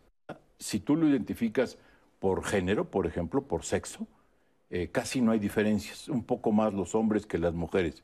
¿Dónde hay ciertas diferencias? Uno, lo urbano y lo rural. Eh, mientras más sea el nivel de estudios, es más eh, que son usuarios de Internet. ¿Quién dice la verdad? Exacto. El usuario dice, empieza a cuestionarse, ¿quién dice la verdad? Y ahí entra un estado que la misma OMS lo dijo en el 2020, que se llama infodemia. La infodemia es un estado en el cual el usuario está tan expuesto a tanta información que ya no sabe distinguir de lo que, lo que es verdadero y se deja llevar solamente por aquellas cosas, o sea, le da, digamos, la veracidad a la información que se apega más a sus emociones. O sea, la misma OMS dijo, es más peligrosa la infodemia que el mismísimo COVID-19.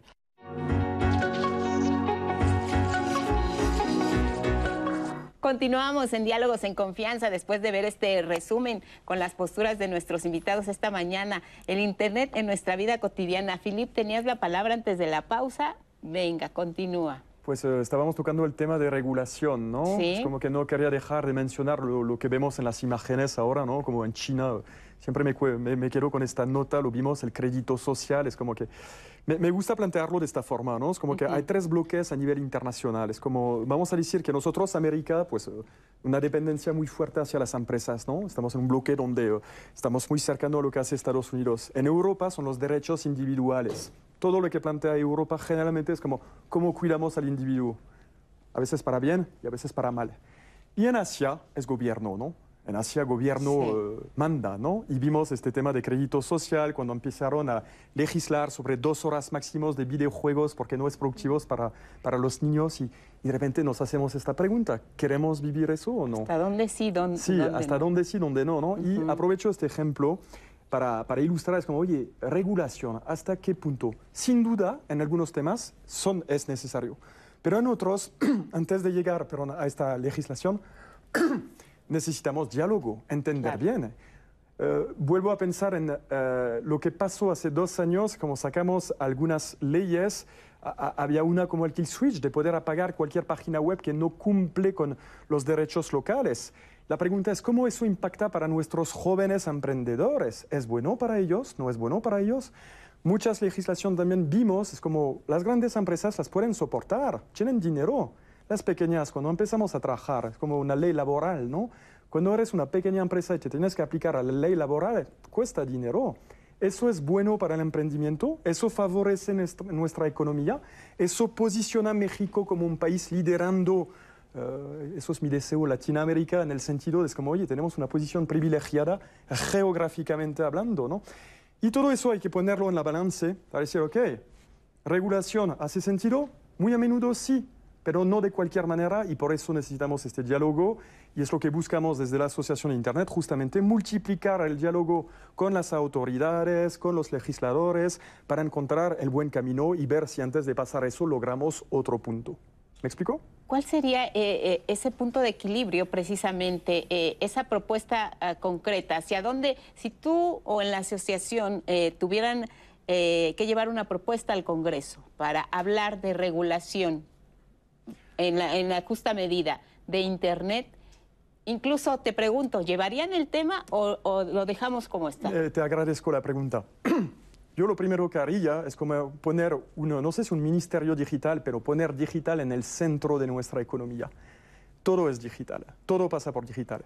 Si empezamos a hablar de regulación, vamos a entrar en temas filosóficos, ¿no? Es como que vamos a decir, oye, ¿y hasta dónde quiero? ¿no? Es como que, ¿cómo eso impacta en el hasta individuo? Quizá la palabra implique rechazo. No, no, a mí no me digas y, cómo. Eh, es legítimo, ¿no? Hay que aceptar eso. No obstante, es como si uh, creo en lo personal, que es lo que buscamos justamente, que el tema digital sea en el centro de, de la agenda uh, de la eh, en, en cuanto a entender lo que está pasando, entender bien todos los datos, qué maneja, cuáles son las implicaciones, cuáles son los outcomes, cómo, cómo resulta para nuestra economía, ¿no? cuál es el, hacia dónde vamos y cómo eso nos eh, empieza a ayudar antes de cualquier regulación. Porque eh, si movemos algo por un lado, cuidado, ¿eh? es como todo en la vida, es como impacta del otro lado. No, no sé si es el yin o el yang, pero si movemos, como decían los chinos, ¿no? es como que una pequeña ola acaba en un tsunami del otro lado ¿no? y no queremos eso. Entonces queremos tener buen conocimiento, data es poder, y cómo entramos en este tema, para eso existen las asociaciones, y hablo para la mía, la Asociación de Internet Mexicana. Muy bien. Luis, Luis Ángel, ahora que estamos eh, con este tema de, de, ver nuestra vida desde otro punto de vista a través del uso de Internet en nuestra vida cotidiana, ¿qué es lo que resaltarías de las bondades, de lo que ahora sí eh, debemos implementar y, como dices, no, no darle marcha atrás, no darle la espalda? ¿Con qué nos quedamos del uso de Internet en este, en este 2022? Eh, antes eh, y después de la pandemia? Bueno, primeramente hay que ver que Internet nos posibilita desarrollar cualquier actividad que, que antes desarrollábamos sin Internet. O sea, nos permite primeramente trabajar, mm. nos permite en llegado momento educarnos, o sea, estudiar, nos permite esta afectividad con nuestros familiares, o sea, saber cómo están, aunque estén en cualquier parte del mundo nos permiten, llegado un momento, hacer transacciones económicas, comprar pues, nuestras víveres, o sea, cosas que, que necesitamos o requerimos. O sea, Internet nos permite cualquier elemento. Yo me quedaría con todos. ¿Por qué? Porque cada uno de ellos pues, ha hecho, eh, es una practicidad enorme, sobre todo en, en vidas tan complejas como las que estamos viviendo hoy en día, en el sentido donde los vimos que el home office por algo pues muchas empresas han optado por ello, porque han reducido cargas de estrés en las personas, en los, empleados, en el sentido de decir, pues a veces se trasladan una hora y media, dos horas a su trabajo y ahora pues pueden trabajar desde casa y están más descansados, menos estresados, con menores cargas de ansiedad, etcétera, etcétera. También se percataron de que, nos hemos percatado de que podemos acceder inclusive en la educación, a conversaciones muy fácilmente en cualquier parte del mundo, o sea, con especialistas. ¿Cuántos de nosotros no vimos tantas videoconferencias que se dieron precisamente o se estaban desarrollando? El abanico de posibilidades, o sea, el conocimiento desde las mismas instituciones estaba ahí. Eh, eh, ¿Cuántos de nosotros también no nos eh, percatamos que podemos hacer transacciones económicas sin ir a hacer fila en el banco, no? En ese sentido, decir, bueno, ¿cuántas horas a veces perdíamos en el banco y ahora con un simple clic podemos utilizarlas? ¿Cuántos de nosotros también nos percatamos en el sentido de que a veces no podíamos salir y, digamos, eh, degustar nuestra bebida nuestro alimento favorito y ahora con también un simple clip llega hasta la puerta de nuestra casa. Entonces todos esos elementos pues han permitido hacer una dinámica distinta y que ha beneficiado por supuesto no solamente a los consumidores sino también a las empresas o a los diferentes ámbitos de empleo porque por ahí comentaban eh, la audiencia de que gracias a internet había perdido su empleo. Bueno sí, pero también abrió el abanico de posibilidades de muchísimas personas para tener empleo. ¿Cuántos de nosotros pues no conocemos personas que se han dedicado a otro tipo de dinámicas? Lo vimos precisamente en las cápsulas que eh, amablemente han transmitido en este espacio. Personas que antes su trabajo pues era recibido por dos, tres personas, ahora es recibido por millones de personas y aparte de ello reciben, digamos, una transacción económica. Entonces, hay muchas bondades de Internet en ese sentido. La cuestión aquí es qué queremos quedarnos y qué no queremos quedarnos. O sea, en el sentido de que creo que se potencializó lo que actualmente estamos viviendo, que es el Internet de las cosas. El Internet de las cosas es precisamente eso, el Internet de nuestro día a día. Lo podemos ver en nuestro celular, en nuestro, en nuestro reloj, lo podemos ver en la pantalla inclusive de nuestra televisión, podemos, inclusive hasta las lavadoras, los refrigeradores, los microondas, todo ya está conectado. O sea, también hay que ver las bondades que hoy en día nos ofrece o nos oferta Internet, pero también ahí, ¿qué costo estamos pagando? Porque en ese sentido, en nuestro país, voy a hablar en el caso de México, se ha aumentado el consumo de Internet, pero hemos dejado de lado muchos medios de comunicación. Y eso provoca a los estados de muchísima desinformación que también estamos viviendo y de sobresaturación informativa. Claro, porque hemos dejado medios como el periódico. ¿Cuántos de nosotros dejamos de leer el periódico impreso? Y hoy en día lo consumimos eh, lo consumimos por, eh, digamos, por este internet. Y esto ha derivado también en crisis, también de los medios de comunicación. ¿Cuántos de nosotros no dejamos de escuchar la radio y ahora ya inclusive por Spotify? Bueno, que nos pueden escuchar en Spotify. ¿Y cuántos de nosotros hemos dejado de ver la televisión? Y más allá de eso, ¿cuántos de nosotros hemos dejado de leer libros completos y ahora leemos fragmentos? Que a veces publican en las redes sociales. o llevar los mismos medios hacia esta nueva era de la digitalización. Tenemos el dato, Arturo, de eh, cómo se encuentra México a nivel internacional en el uso de Internet, el lugar que, ocupamos, entre qué países y cómo, cómo se diferencia de otras regiones. Sí, eh, estamos, digamos, a media tabla, ¿no? por así decirlo, en términos más eh, deportivos.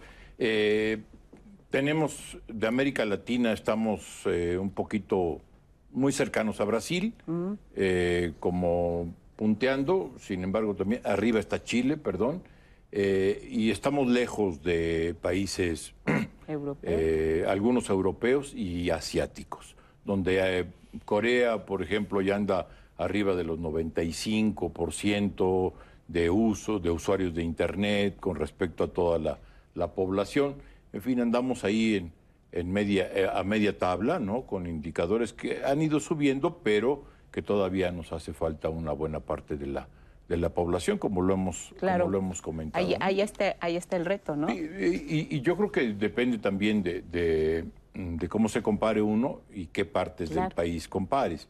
Porque si es muy diferente el norte que el, que el centro o que el sur. Hay tanto de hogares como personas eh, hay mayor conexión en la frontera norte, en la Ciudad de México, en el Estado de México, Nuevo León, eh, Jalisco, pero lo que es la parte sur del país, Oaxaca, Chiapas, eh, los indicadores son bastante más bajos. Muy bien, nos vamos al teatro, ¿les gusta? Vamos a, ver qué nos preparó el día de hoy, pues la, la sección de teatro. Adelante. ¿Qué tal, Lupita Rosselli, amigos y amigas de Diálogos en Confianza?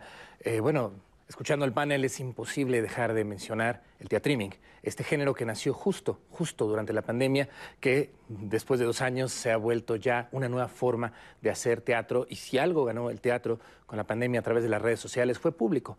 Público que aún cuando los teatros están reabiertos, que aún cuando ha regresado poco a poco la actividad en los centros de espectáculos, no podrían ir al teatro por cuestiones económicas, geográficas, etcétera. Así que bien, bien, algo, algo grande que nos ha dejado la pandemia en combinación con las redes sociales, con el internet, pues ha sido el teatriming, esta nueva forma de hacer teatro.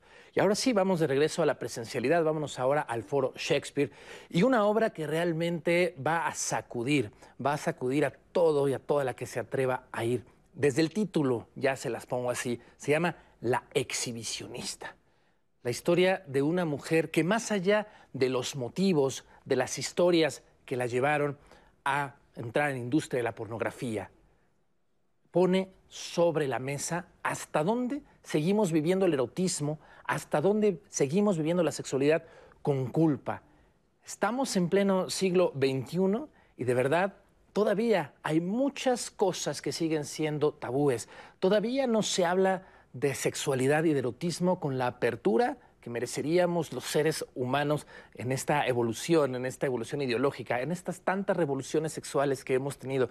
Y aquí, en un monólogo, en una mujer que pone las cartas sobre la mesa y dice, este es mi cuerpo y esto es lo que quiero mostrar y lo hago con toda la libertad que me es conferida como mujer y como ser humano. De verdad es una obra que los va a tener no solo al filo de la butaca, sino que les va a hacer salir, discutir sobre la historia de esta mujer que seguramente representa a muchas, a muchas mujeres que quisieran vivir plenamente su erotismo, plenamente su sexualidad y por supuesto con el acento polémico, con el picante que le da eh, su autor y director Salvador Garcini, que además de hecho sea de paso, tiene dos obras en cartelera, una gran noticia que un, un dramaturgo mexicano tenga dos obras en cartelera, pero eso solo se va a mantener si ustedes nos ayudan y acompañan en el teatro. Vamos a ver estas imágenes desde el Foro Shakespeare y de regreso les digo cuándo, cómo y por qué no se pueden perder la exhibición.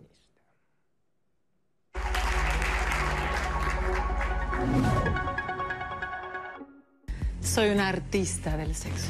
Tengo el deseo de despertar las ganas de vivir que hay en ti con un beso. Despertar tu libertad erótica es... La música en el exhibicionista es una mezcla entre supervisión musical, eh, música que estamos utilizando de, de bandas como Los Doors, de Jefferson Airplane y también música original, ¿no? Alguna de esta música también nos evoca un poquito como esta época de rock eh, clásico y psicodélico y también la misma eh, obra nos lleva también a otras dimensiones psicológicas del personaje, ¿no? A veces eh, evocando la, parte espiritual de, María de los Ángeles y para esa música utilizamos a Bach, a Vivaldi, a Purcell, que yo haga sexualmente siempre tiene que estar muy, pero muy bien filmado. Sí, así como lo oyen, perfectamente bien filmado, producido, bellamente iluminado. ¿Exigente? Claro. Creo que el sexo es atractivo siempre y que nosotros, como dice el texto, tenemos tenemos atracción a la culpa y hemos vuelto culpable al sexo. O sea, el sexo es culpable. Desde que corrieron Adán y Eva del paraíso, el sexo es culpable.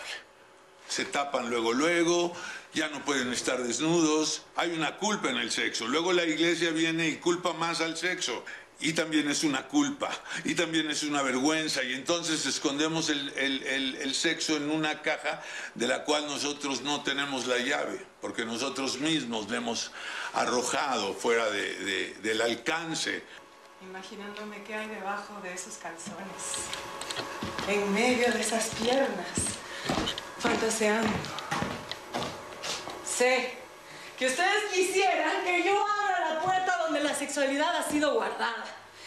Que sí está reprimida porque es un juego peligroso que nos puede llevar a la autorrealización o al delirio, a la esclavitud o a la libertad.